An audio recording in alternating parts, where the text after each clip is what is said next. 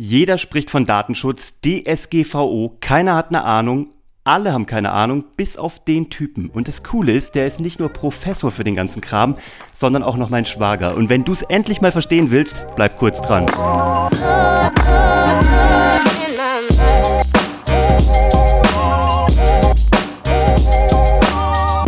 Hallo und herzlich willkommen zu Hashtag Happylist, der Podcast, der sich darum kümmert, dass du alle deine Ziele auf deiner Glücksliste erreichst, beruflich und privat. Mein Name ist Uwe von Grafenstein. Ich teile mir den Nachnamen mit diesem jungen Mann gegenüber. Das ist nämlich der Max von Grafenstein und mein Schwager. Max war mal äh, Künstler, Drehbuchautor, Anwalt, Unternehmer, Professor, Doktor sowieso. Ähm, und das war er nicht nur, das meiste davon ist er auch gerade noch, aber wie es genau abläuft, muss er uns selber erzählen. Max, herzlich willkommen bei Hashtag Happylist. Hi. Endlich hat's geklappt. Wir haben es ja schon länger probiert. Ähm, jetzt hier bei dir in deinem Arbeitsraum äh, in Berlin. Also, du hast ja echt eine bewegte Vergangenheit. Wir kommen auch gleich noch auf das Thema Datenschutz, weil du bist Professor für Datenschutz. Kann man das so sagen? Mm. Korrigier mich. Digitale Selbstbestimmung, das ist quasi ein bisschen breiter und interdisziplinärer gemeint.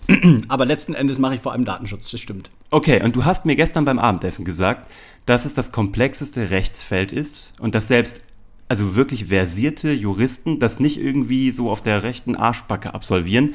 Und ich habe ja gestern entgegengehalten, so als Unternehmer, und ich meine, du bist selber einer, du hast mehrere Firmen, aber du kannst nachvollziehen, oder, dass das für da draußen für Menschen komplett verwirrend ist mhm. und dass das vom Gefühl her voll an der Realität und an der Nützlichkeit vorbeigegangen ist. Mhm. Ja oder nein? Doch, definitiv. Also ich würde sagen, wie das bei den, hm, vor allem bei den KMUs, also kleinen und mittelständischen Unternehmen ankommt, ähm, ist es eine Vollkatastrophe. Ähm, also wenn du dir die Geschichten anhörst, wie die DSGVO in all ihrer Breite aktuell interpretiert wird, dass selbst Kitas jetzt nicht mehr erlauben, dass man irgendwelche Fotos macht von den Kindern, weil, oh Gott, was könnte da alles passieren? Das hatten wir gerade mit der Einschulung von ja, Oscar. Es ja. war eine Katastrophe. Ja, das ist verrückt. Hm. Und ähm, wenn das quasi das Ergebnis der DSGVO ist, die ja eigentlich sehr gut gemeint gewesen war, dann würde ich sagen, okay, also schlimmer kann es eigentlich fast nicht werden. Das ist ja beruhigend. Okay, also wenn das jetzt schon, wenn das jetzt schon der Peak ist, ja, also momentan herrscht einfach Verwirrung. Genau. Und ähm, das tragischerweise ähm, lässt sich eigentlich kaum vermeiden. Und das ist etwas, ähm, was viele in der bisherigen Debatte nicht sehen. Und zwar, weil der Gesetzgeber eigentlich mit einer ganz speziellen Situation konfrontiert war. Und zwar, und zwar hat er versucht, ähm, quasi die Risiken von datengetriebener Innovation quasi zu regulieren. Und das Problem ist quasi, wenn du die Risiken von Innovation regulieren willst, dass du etwas äh, quasi adressierst letzten Endes, äh, was du noch gar nicht kennst. Hm. Ja, du hast ja gestern gesagt, dieses ganze Feld verändert sich so schnell, ja. dass es, also dass gesetzgebende Prozesse zu langsam dafür sind. Ja, genau. Hat man deswegen so ein, ich sag mal so alles so mit einem Aufwasch gemacht? Hat man den Eimer deswegen einmal so komplett umgekippt? Also man hat halt gesagt, man weiß nicht, wo diese Risiken genau auftreten bei datengetriebener Innovation und vor allem, dass die Risiken eigentlich daraus resultieren, dass in dem Augenblick, ähm, wenn wir irgendwie äh, Informationen über dich oder mich, also immer personenbezogene Daten sozusagen, wenn wir die dauerhaft speichern, hm. dass das irgendwie zehn Jahre, 20 Jahre äh, danach oder auch nur zwei Wochen danach in völlig anderen sozialen Kontexten plötzlich gegen dich verwendet werden kann. Mhm. Also es ist nicht mehr so wie in den alten Medien, wo man gesagt hat, es versendet sich, mhm. sondern das Internet vergisst nicht und darin hat man eine grundsätzliche Gefahrenquelle gesehen und das versuchte man eben also kontextübergreifend zu reglementieren. Mhm. Und jetzt haben wir natürlich das äh, Problem, dass es da ein Gesetz gibt, was quasi auf jede soziale Interaktion quasi anwendbar ist, weil immer mehr unser, also unser normaler Leben quasi mit der zunehmenden Digitalisierung unserer Gesellschaft quasi auf der Verarbeitung von, von personenbezogenen Daten aufsetzt. Hm. Also wir haben ein wahnsinnig breites Rechtsgebiet, äh, äh, äh, Gesetz und ähm, alle sind quasi letzten Endes Regulierungsadressaten und müssen das anwenden und wir wissen es aber nicht, wie wir es jetzt im konkreten Fall anwenden müssen.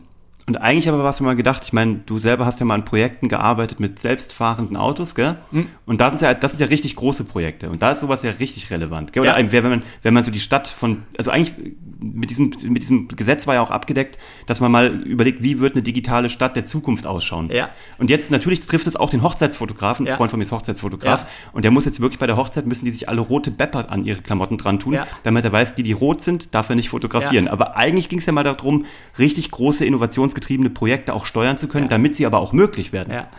Ja, also genau so ist es. Also, und äh, das ist auch so, gibt so ein bisschen Hoffnung, ähm, weil man muss natürlich schon risikoadäquat quasi eigentlich jetzt quasi diese äh, äh, ähm, Regulierungswut äh, äh, hochschrauben oder dimmen. Hm. Ähm, und natürlich ähm, ist es, je größer quasi irgendeine Technologie eingesetzt wird ähm, oder je größer das äh, damit verbundene Risiko ist, also desto stärker oder strenger müssen wir natürlich jetzt die DSGVO anwenden. Aber der kleine Hochzeitsfotograf oder die kleine Kita, Mhm. Ja, ähm, da kann man schon sagen, okay, oder kann man schon in Frage stellen, ähm, müsste einem doch der gesunde Menschenverstand sagen, okay, äh, da kann nicht dieselbe ähm, äh, äh, äh, na, Regulierungslast auf diesen Leuten lasten, wie äh, quasi, wenn jetzt irgendwie ein großes amerikanisches Tech-Unternehmen ankommt und sagt, komm, wir äh, rüsten die kompletten Smart Cities irgendwie mit unserer Technologie aus. Hm. Okay, spannend. Also was kannst du so drei Tipps für jeden da draußen, der ein klassischer KMU ist und nicht die Power eines Facebook und Google hat? Ähm, was sind so drei Dinge, die jeder sofort umsetzen kann oder die du jemandem sagst, prüf die doch für dich ab oder frag die doch einen Anwalt oder also gibt es so drei Punkte, wo du sagst, die drei könnten dir sofort helfen, dein Business gerade irgendwie sicherer zu machen. Mhm. Okay, also der erste Schritt ist schon, dass sich eigentlich jeder zumindest mal so rudimentär, also na, doch im Klaren sein sollte, ähm, inwieweit er jetzt tatsächlich über irgendwelche IT-Technologien personenbezogene Daten speichert. Hm ähm, und, und, und wie verwendet. Hm. Also so, ähm, und letzten Endes ist es ähm, keine zu große Last, sich darüber klar zu werden, weil ähm, das sind letzten Endes, ähm, äh, könnte man fast so sagen, äh, ist, ist eine Frage der, äh, des kaufmännisch ordentlichen Betriebs. Ja? Hm. Also jeder hat irgendwie eine ordentliche Buchhaltung und so weiter. Und mit der Zunahme von IT-Technologien kann man eigentlich, müsste man heute schon sagen, okay, also es geht auch darum, diesen, diesen äh, Digitalisierungsboost ein bisschen ordentlich aufzusetzen. Zum ja? Beispiel, wenn man E-Mail-Autoresponder hat, so ein E-Mail-Programm, oder ja. einfach, wenn man da Kundendaten irgendwo abspeichert? Genau, also okay. es geht ja nur darum, sich überhaupt mal äh, ähm, bewusst zu sein, wo werden überhaupt personenbezogene Daten wie gelagert. Okay, so. das ist gut. Das ist der erste Schritt. Ähm, und dann der zweite Schritt ist, dass man sich überlegt, okay, wofür werden die jetzt verwendet? Mhm. Und das ist das Entscheidende, weil das ist die Grundidee von Datenschutz an sich, dass man eben gesagt hat, ey, es gibt kein belangloses Datum mehr, sondern es geht immer darum, wie es verwendet wird. Mhm. Und das zeigt aber gleichzeitig auch die Entlastung, weil natürlich, wenn jetzt irgendwelche KMUs oder du oder ich, ja, also als Privatpersonen, wenn wir die quasi ganz normal verwenden, ohne dass, ohne dass da jetzt ein spezifisches äh, Risiko ähm, für die äh, Leute erwächst, über die wir die Daten gesammelt haben, ja. dann ist alles halb so wild. Okay. Ja? Also mhm. der zweite Tipp ist cool bleiben, mhm. wenn wir die Daten oder wenn ihr die Daten nicht so verwendet, dass irgendwie klar ist, okay, also da erwächst jetzt tatsächlich eine konkrete Gefahr daraus. Mhm. Also, also ganz klares ähm, äh, ähm, Beispiel, wenn du die Daten, ja, also wenn du über mich Daten sammelst und die mhm. jetzt quasi nicht an meine potenziellen Arbeitgeber weitergibst mhm. oder nicht an irgendwelche Kreditauskunftteilen ja. oder nicht an irgendwelche Krankenversicherungen, ja, die das jetzt irgendwie gegen mich verwenden, indem sie zum Beispiel meine Krankenversicherungspolice anpassen, indem ich irgendwie meine, meine Kreditwürdigkeit runtergestuft wird. Ja? Also wenn das nicht passiert, dieser Kontextwechsel, mhm. sondern du quasi jetzt in deinem E-Mail-Fach diese Daten einfach speicherst, weil du mich kontaktieren willst oder einfach nur E-Mails äh, mit mir wiederfinden willst, ja, das ist natürlich kein Problem. Mhm. Ja? ja, ja, okay. Okay. Cool. Okay, gut. Das ist schon mal, das ist schon mal beruhigend, ehrlich gesagt. Es ist auch, man kriegt es ja mit als Unternehmer, wer wie damit umgeht. Ne? Und es gibt auch ganz viele, die jetzt sagen, okay, wir, wir haben unser Business gestoppt, ja. haben einen Online-Shop gestoppt. Es gibt Leute, die ich kenne, die haben ihren Blog gestoppt. Ja. Oder es gibt die, die sagen, wir haben eine große Liste mit 120.000 Dateien und die eine Hälfte davon ist halt sauber und die andere nicht. Wir machen mal weiter und gucken, was passiert. Ja, und ich habe ja. auch bisher noch von keinem gehört, der irgendwie ein Problem hatte. Von daher, wie gesagt, ich habe es dir gestern schon gesagt, ich bin froh, dass es da jetzt nicht so eine dreckige Abmahnwelle gibt wie in anderen ja. Rechtsgebieten, so, ne, wo andere, also wo es einfach nur so ein Bereicherungsding ist. Wurscht, okay, das ist schon mal cool. Zurück zu dir. Viel, also noch viel spannender. Das DSGVO super spannend, aber zurück zu dir. Ähm, du bist gar kein richtiger Jurist, ne? Finde ich. Also zum Glück, das finde ich so. Ich würde jetzt hier auf, auf, Klopf, ich würde auf, auf Holz klopfen, wenn es jetzt nicht das Mikrofon stören, stören würde. Aber eigentlich kommst du ja, du hast mal, ähm, du warst mal im Künstlermanagement, du warst mal, ähm, hast selber geschrieben, du hast selber äh, im Filmbereich gearbeitet, du hast eine sehr geile App gemacht, die Mauerschau. Wenn du die noch nicht kennst, ich kriege kein Geld dafür, das ist keine Werbung, das ist eine Empfehlung. Die Mauerschau in Berlin ist das größte Berliner Museum, weil es eine App ist, die dich komplett durch, äh, anhand der Mauer an der ehemaligen durch Berlin führt und der hat sie gemacht. Also, also zwei Einschränkungen. Es, es, soll das, es soll das größte digitale Museum Berlins werden. Ist es in meinen es Augen nicht. schon. Ist es in meinen Danke, Augen danke, schon. Na genau, aber ich meine, du hast ja viele Sachen, also das heißt, du verstehst ja sowohl die, die kreative Seite als auch die zahlengetriebene Unternehmerseite und eben auch das Juristische. Warum hast du überhaupt Jura studiert? Weil ich die äh, Herausforderung gesucht habe und ich habe ja davor, also bevor ich Jura studiert habe, ähm, wollte ich ja quasi, äh, wollte ich Regie machen, Ja. wollte Regisseur werden Ja. und habe dann anderthalb Jahre in Deutschland am Filmset gearbeitet, also vor allem für die Werbung und ich war so, ähm, ich war so enttäuscht, ehrlich gesagt, über das kreative Niveau. Ja. Ähm, und habe irgendwie gemerkt, ich manövriere mich komplett in eine Sackgasse rein. Also ich war immer schon als Kind, habe ich immer tausend Ideen gehabt und wollte tausend Sachen machen. Und natürlich war Film eines der Medien, wo ich dachte, Wahnsinn, ich kann mit so viel unterschiedlichen Komponenten arbeiten. Musik und Schnitt und Bewegtbild äh, äh, und Dramaturgie ähm, und so weiter und so fort. Und da dachte ich, da mache ich mir tausend Möglichkeiten auf. Aber nachdem ich das anderthalb Jahre gemacht habe, habe ich gemerkt, ey, krass, äh, die Möglichkeiten gehen immer mehr zu. Das war zumindest mein. Ähm, Auch ziemlich viel Schema F, gell? genau. Ja, ich verstehe, was du meinst. Und dann lag ich irgendwann nachts wach beim Snowboarden und hatte eine Panikattacke und dachte mir, scheiße, was, wie soll das eigentlich weitergehen? Und dös so weg und plötzlich wache ich auf und mir, also wirklich wie äh, der brennende Dornbusch, Mhm. ähm, hatte ich plötzlich die Idee, ey Max, studier halt Jura.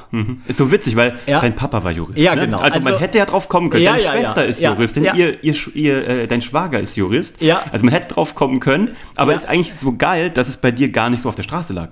Also dass es nicht das naheliegendste Ja, das Finde ich, nicht ja, finde ich ja sehr charmant. Also und dann trotzdem aber natürlich äh, nach reiflicher Überlegung oder eben nach deinem Dornbusch-Erlebnis, dass du es dann überlegt hast. Und ähm, jetzt bist du, du bist sogar Professor, ne? Bist du mit 39 Professor geworden? oder warst du schon 40? Äh, Doch, nee, nee, 39, Mit 39? ja. also ja. vor 40 Professor ist natürlich nicht ganz schlecht. Und ja. dann auch noch in einem künstlerischen Bereich. Ja, das das ist das Allergeilste. Ja, das ist das Verrückteste an dem Ganzen, ja. und äh, du, du wirkst auch nicht wie ein Professor. Also es gibt ja so Klischees, die man im Kopf hat. Ne? ähm, wie ist es, Professor zu sein? Ist es so, wie du es dir vorgestellt hast? Beziehungsweise du bist ja auch ein bisschen, jetzt nicht wie die Jungfrau zum Kinde gekommen. Also du bist gerade Papa geworden, davon Ja. abgesehen vor ein paar Wochen. Aber ähm, Professor bist du auch, äh, das war jetzt nicht irgendwie dein Lebenstraum. Du hast nicht straight Es drauf hingearbeitet, oder? Das stimmt. Äh, übrigens sagt meine Frau sehr wohl, dass sie mich aufhöre wie ein Professor und zwar wie ein, äh, wie ein zerstreuter Professor. Ja, und witzigerweise hat das meine Oma schon gesagt, als ich ein kleines Kind war. Die Ja. wussten schon, dass du mal Professor wirst. Das sein, ähm, also nee, das war wirklich nicht ähm, von vornherein geplant, sondern eigentlich komme ich mir eher vor wie so ein äh, Ping-Pong-Ball, ähm, den es da irgendwie durch die äh, sozialen Kontexte äh, geschussert hat. Und ich habe mich eigentlich immer nur von einem einzigen Ziel leiten lassen, und zwar ich wollte ähm, inspiriert werden. Also ich wollte, ähm, ich habe immer wieder neue Sachen gemacht in den unterschiedlichsten Bereichen, das interessiert mich auch alles. Ähm, und es ging mir darum, dass ich am Morgen aufwache und mir denke, boah, geil, das ist spannend, das mache ich jetzt. Ähm, und dann war das quasi so ein organisches, also so eine organische Entwicklung. Das konnte ich quasi gar nicht voraussehen. Ich habe, wie gesagt, dann erst ähm, Jura studiert und habe dann Du warst mal bei des- einem Anwalt auch eine Zeit Genau, ne? ja, genau. So richtig traditionell. Ja, und zwar hab, kam dann während dem Jurastudium diese Filmleidenschaft wieder zurück. Mhm. Und dann habe ich wieder kleine Kurzfilme angefangen und habe dann nach dem Studium ähm, so ein Aufbaustudium für ähm, europäische Filmproduktion in Paris gemacht Mhm. und in Ludwigsburg. Und bin damit zurück nach Berlin und habe dann vormittags quasi als Filmrechtsanwalt gearbeitet und habe mir Geld verdient. Mhm. Und am Nachmittag habe ich meine eigenen Konzepte geschrieben. Woraus Und- dann noch die Mauerschau Genau. entstanden ist, oder? Genau. Cool. Und das habe ich dann gemacht und irgendwann habe ich eine Stelle gesehen, äh, eine Doktorandenstelle, ähm, und zwar von einem allerersten Internetinstitut in Berlin. Das Mhm. war seinerzeit quasi das sogenannte Alexander von Humboldt-Institut äh, für Internet und Gesellschaft. Mhm. Ähm, und da war diese Doktorandenstelle ähm, ausgezeichnet und zwar haben die Startup-Forschung, Innovationsforschung gemacht aus ökonomischer Richtung. Geil. Äh, und da sollte ich quasi eine Startup-Law-Klinik aufbauen Mhm. und quasi Startups helfen, rechtlich, äh, quasi mit den rechtlichen Hürden in ihren Innovationsprozessen klarzukommen. Und daraus äh, konnte ich dann quasi empirisches Material ziehen, um quasi eine Doktorarbeit Mhm. äh, äh, äh, zu schreiben zu einem bestimmten Thema. Ja. Und da bin ich natürlich dann relativ schnell auf das Datenschutzrecht gestoßen, weil dem quasi, also erstmal habe ich diese Stelle angenommen, weil das quasi beide Welten zusammengebracht hat und ich dachte mir, ey, genial, ich habe ein Startup gegründet, ich liebe Jura. Mhm. Geil. Also es macht, mir, es macht mir einfach Spaß und jetzt bringe ich das beides zusammen. Was sind denn, darf ich, darf ich kurz fragen, was sind denn die größten Hürden, die Startups derzeit haben im Bereich Juri? Also das, du, du weißt es jetzt ja wirklich hautnah als Unternehmer, Ja. aber auch weil du so viele begleitet hast.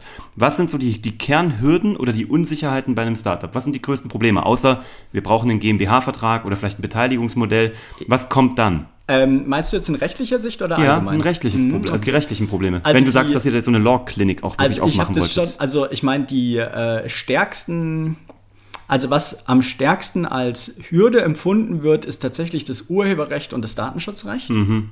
Auch wenn du ähm, Produkte patentieren lassen möchtest, solche Geschichten. Ja, genau. Wobei, ähm, also oft hat man dann gemerkt, wenn wir tiefer gestoßen sind, dass die allermeisten St- Startups gar nicht so ein ähm, polarisiertes Verhältnis gegenüber dem Recht haben, sondern sehr wohl sehen, also immer nicht nur quasi als Bürde betrachtet haben, so wie es jetzt oft quasi behauptet wird, sondern sehr wohl gesehen haben, dass sie gleichzeitig auch Nutznießer der äh, rechtlichen Regelungen sind, vor allem wenn es dann eben um Patentrecht geht und so weiter. Also äh, in dem Augenblick, wo es quasi um den, um den eigenen Schutz ging. Okay, das ist schlau. Mhm.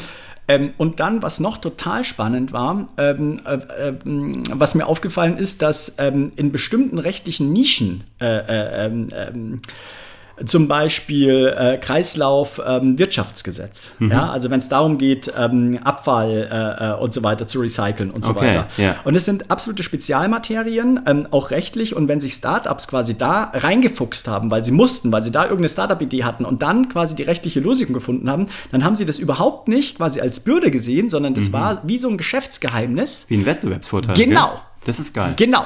Aber wo findest du den Anwalt dafür? Weil das ist ja auch nicht dein Fachgebiet. Hast du dann die Leute weiterempfohlen? Oder wie sagst du, wie kommen diese Leute dann an ihre Fachleute ran? Weil zum, ich könnte mir vorstellen, bei neuen Gebieten muss sich ein Anwalt ja auch erst reinfuchsen. Ja, also wie gesagt, ich habe dann ähm, die Leute quasi dann über mal unser Mentorennetzwerk ähm, weiter ähm, vermittelt, wenn es um solche Nischen ging. Ähm, der Witz war aber, dass wir quasi einen ähnlichen Approach oder einen ähnlichen Ansatz dann vor allem auch im Datenschutzrecht ähm, angewendet haben. Und das war quasi der, äh, äh, wäre jetzt der dritte Tipp gewesen. Also du hast mir vorher nach drei Tipps gefragt. Ja. Also äh, eins und zwei habe ich genannt und der dritte Tipp wäre eigentlich gewesen, was ich gesagt habe, in dem Augenblick, wo ein Geschäftsmodell ja, oder eine neue Idee äh, wirklich speziell jetzt auf neuer Technologie aufbaut und vor allem auf der Verarbeitung personenbezogener Daten, dann würde ich an der Stelle dieses, diese, die, dieses Unternehmens die DSGVO gar nicht mal so sehr jetzt einfach nur als Bürde sehen, sondern tatsächlich als Wettbewerbsvorteil, Aha. weil nämlich genau das eintreten kann, wenn man das so nutzt, wie eben äh, die anderen Startups in diesen Nischenprodukten. Und zwar wieso? Weil die DSGVO so wahnsinnig weit ist und unglaublich viel Rechtsunsicherheit ähm, ähm, äh, quasi bewirkt. In dem Augenblick, wo man aber rausfindet, wie man die jetzt an, anwendet, ja, so dass alle zufrieden sind, die Datenschutzbehörden und so weiter, ist es ein absoluter Wettbewerbsvorteil. Und da muss man halt proaktiv reingehen und das dann auch tatsächlich so nutzen. Geil. Also im Grunde genommen kann man das, das Pferd von hinten aufzäumen. Genau. Man kann halt gucken, Ja. wie man das als, als Waffe oder als Ja, Tool genau so benutzt. ist es. Also aus der Not eine Tugend machen und das funktioniert. Geil. Nutzt du Jura jetzt aus Leidenschaft oder weil es irgendwie deine Sprache ist oder siehst du es als Tool? Weil ich kenne ganz viele Unternehmer und wenn man so guckt, ähm, was die machen, inklusive der ehemalige oder der aktuelle, ich weiß es gar nicht, Leiter der, der Philharmonie Berlin, ist ja auch ein Jurist. Ne? Der war vorher Fernsehproduzent. Mhm. Ah ne? ja, okay, ja, okay. Und ähm, ganz viele, also auch in meiner Branche, wo ich herkomme, aus Ja. dem Fernsehen, ganz viele haben klassisches äh, juristisches Studium und Ja. nutzen das tatsächlich entweder nur als Denke Ja. oder als Medium oder eben wirklich als, als Handwerkszeug, sind aber Unternehmer, die nur das Juristische als ihren Apparat oder ihr Fortbewegungsmittel gewählt Ja. haben. Ist das bei dir ähnlich? Also das ist eine unglaublich gute Frage. Ähm, also ich muss sagen, dass ich Jura gar nicht unbedingt so sehr als ähm, Tool benutze. Hm. Also was mir wenig Spaß macht, ist im Alltag jetzt tatsächlich, ich mache das dann oft für meine Frau, Ja. äh, wenn es da irgendwie Ärger äh, mit, ähm, mit jemandem gibt, mit einem Mobilfunkunternehmen oder irgendwie so, äh, dass ich dann da schon reingehe. Hm. Aber eigentlich macht mir das äh, nicht so Spaß, sondern ich benutze es vor allem als Denke. Hm. Und das ist eben der Witz, ähm, was viele Leute ähm, vielleicht auf, auf dem ersten An- Anhieb gar nicht sehen, wieso äh, diese juristische Denke so extrem kreativ sein kann, äh, weil es da unglaublich quasi um so ein analytisches Denken geht ähm, in, in einem System. Ja. Und man muss sich das vorstellen wie so ein Kale ähm, Kaleidoskop. Ähm, quasi egal, wenn ein neues Gesetz kommt, es muss immer alles systematisch sein.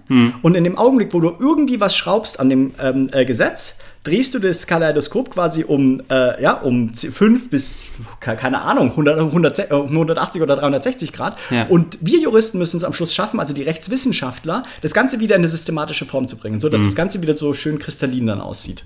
Das ist geil. Aber eigentlich kann man doch denken, also du, es fühlt sich für mich an, als würdest du auch das Juristische als wie so ein Tool für Design Thinking nutzen, um halt Wirtschaftsmodelle auszubaldowern. Ja, das stimmt, ja, das stimmt, ja, doch, konzeptionell, ja, doch, also man äh, kann durchaus, genau, ja. also ja. weil das wäre auch, wenn du die DSGVO sozusagen von hinten benutzt, dann ist das ja eine totale wirtschaftliche, unternehmerische Denke, Ja. die sich einfach gerade des Mediums Ja. Jura bedient. Ja, Ne? ich finde es halt total interessant und ich glaube, also da gehen wir natürlich jetzt schon ähm, so gesellschaftlich auf eine relativ äh, hohe Abstraktionsebene, aber ähm, was mir halt aufgefallen ist, ähm, die Leute, also vor allem also Unternehmer, haben äh, meistens, also auch Wirtschaftswissenschaftler, überhaupt kein Problem, quasi den Entrepreneur ähm, als ähm, den aktiven Akteur äh, äh, um, äh, umgeben von den Rahmenbedingungen anzusehen. Und die Rahmenbedingungen, die normalerweise akzeptieren, ähm, akzeptiert werden, ähm, auch proaktiv dann quasi verwendet werden, sind die finanziellen Ressourcen, ähm, äh, äh, ja, äh, in aller Art. Und das ist überhaupt kein Problem. Aber in dem Augenblick, wo es ums Recht geht, sagt man sofort, nee, also das ist nichts Proaktives, was ich benutzen kann. Das ist einfach nur böse.